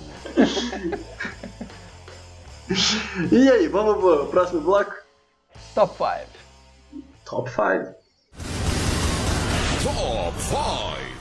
Vamos de top 5. Eu trouxe um top 5 aqui porque eu não podia deixar de falar do Bradley Bill, que fez 50 pontos em dois dias seguidos. E foi a primeira vez desde 2007 que quem fez foi o Kobe na época. E ele é o sexto jogador a conseguir esse feito. Não é qualquer do- um, né? Não, não. Pouquíssimos na história. O Wilt Chamberlain, o Elgin Baylor, Bernard King, o Michael Jordan e o Kobe são os outros cinco além dele. Só que ele é o primeiro da história a fazer isso e perder os dois jogos. Olha que bacana. Eu acho que, que vale até a galera ir pesquisar. Ou sei lá, a gente podia postar aí no Twitter depois desse episódio a cara que ele ficou depois do segundo jogo dele perdendo. Que ficou sensacional, mano. Dá uma tristeza no coração olhar pra cara dele de tipo assim, o que, que eu tô fazendo da minha vida, tá É, ligado? quando entrevistaram ele, ele falou isso, né? Ele falou, ah, não ligo pra esses pontos aí, eu não tô perdendo. 50 pontos já é muito difícil de fazer, cara. Aí você ainda perde os dois jogos, é triste. Muito triste.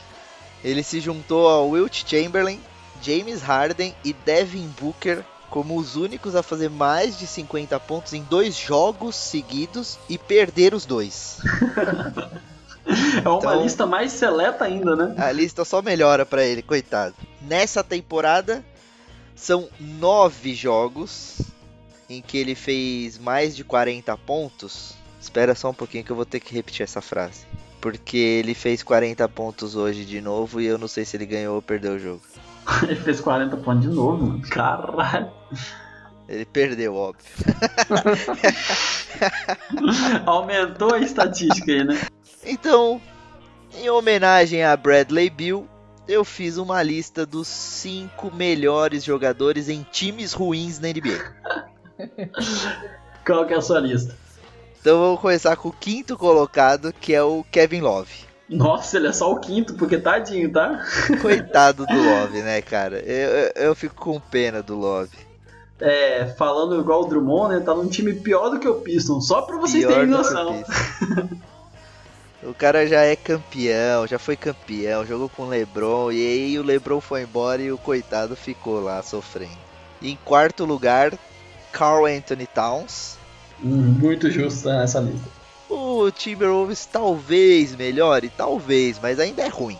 Ainda é ruim. Então é o Towns que estava fazendo uma temporada sensacional até ele perceber que era em vão e aí ele resolveu não jogar mais. Terceiro colocado, o nosso queridíssimo é novo, por isso que ele não vai ficar mais pra cima, Ah, que é o Trey? Young. Ele perdeu pouco. Disputadíssimo pra estar em primeiro, né? Mas ainda não tá frustrado o suficiente, né? É isso, ele não tá frustrado o suficiente, perdeu pouco na vida ainda, tá começando agora, então o Trey é o terceiro do, do- dessa listinha. Justiça. Segundo colocado. Não, vou pro primeiro. O primeiro é o Bradley Bill. Já que em homenagem a ele, ele, ele teria que ser o primeiro. Não vou deixar ele em outra posição. Porque, cara, o Wizards é uma bagunça surreal.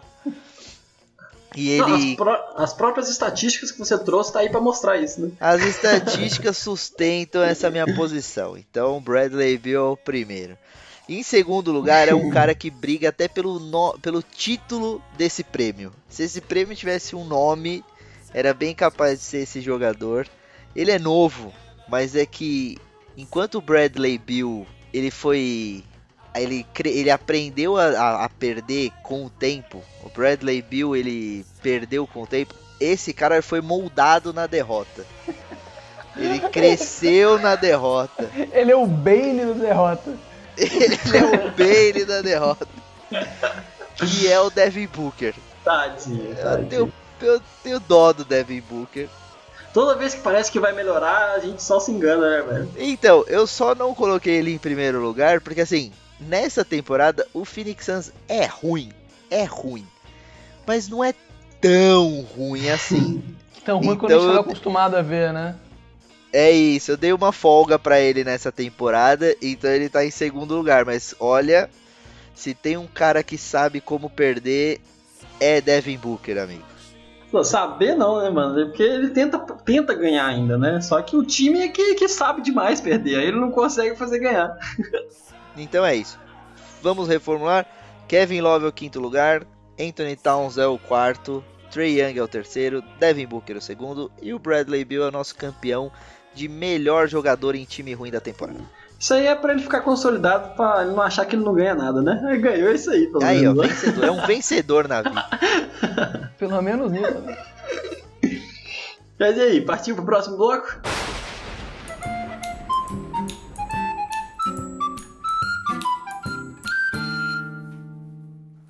Só dica relâmpago. O que, que você trouxe de dica pra nós, Marlin? Eu dou uma dica aqui que é. O nome é Volta ao Mundo em 80 Dias. Cara, Aham. esse livro é daqueles livros clássicos que você tem- sempre tem preguiça de, de, de ler, sabe? Você sempre ouviu falar, mas nunca, nunca parou pra ler. Porque parece que vai ser chato e tal. E não é. É livro curtinho. Eu fui ver, ele tem 120 páginas só. E parece uma das, daquelas séries que você vê no Netflix, de aventura, assim. É um livro do Júlio Verne e conta a história de um cara que é um ricaço daqueles excêntricos. E o cara todo maluco com pontualidade, com horário. Um cara jogando baralho com ele desafia ele, faz uma aposta que ele não consegue dar a volta ao mundo em 80 dias. Isso numa época que não tinha tanto avião assim e tal, só coisa de rico. E o cara vai fazendo planejamento e vai fazendo isso nessa aventura, assim. E é muito dinâmico, muito legal, muito divertido. E eu indico pra caramba.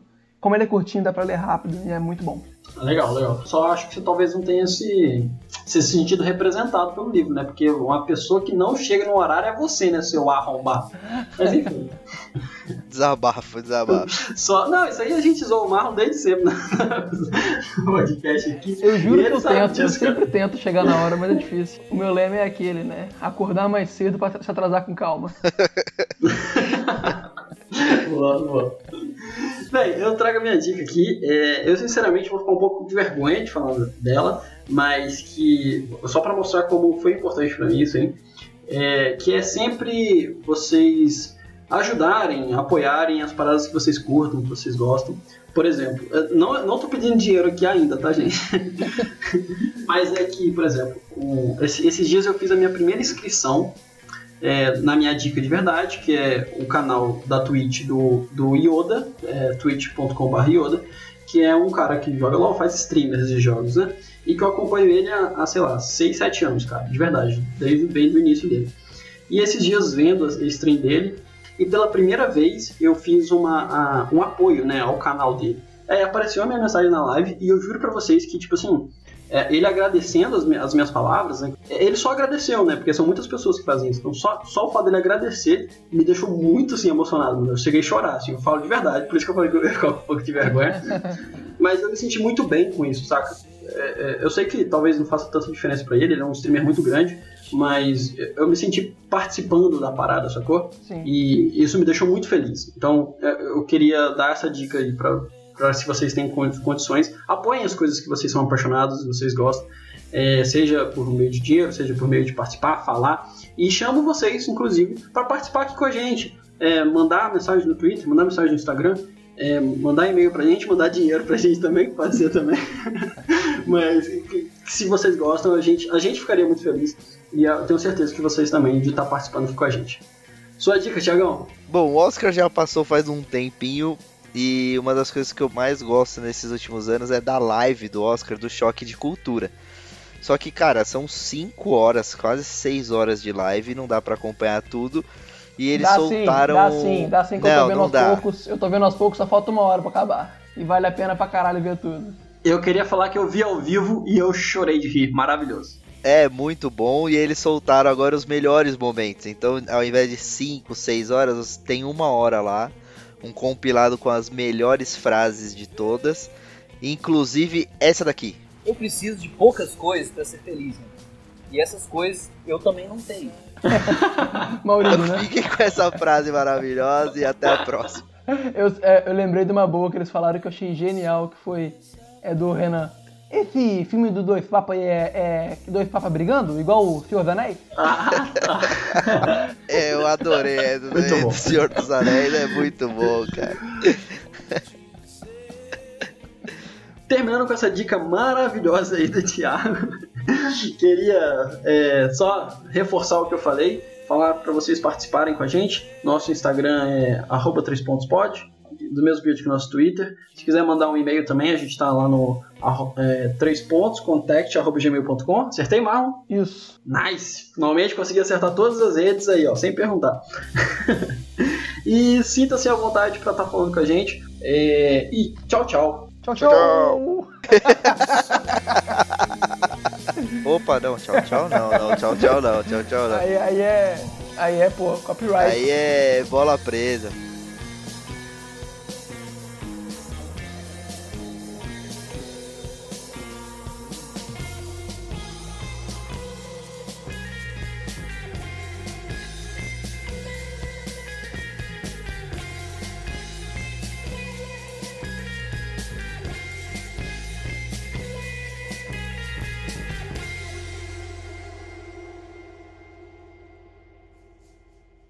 Fez um excelente programa hoje, Renan. Excelente programa. Acabou! Acabou três pontos! Depois tem mais. Um abraço aí.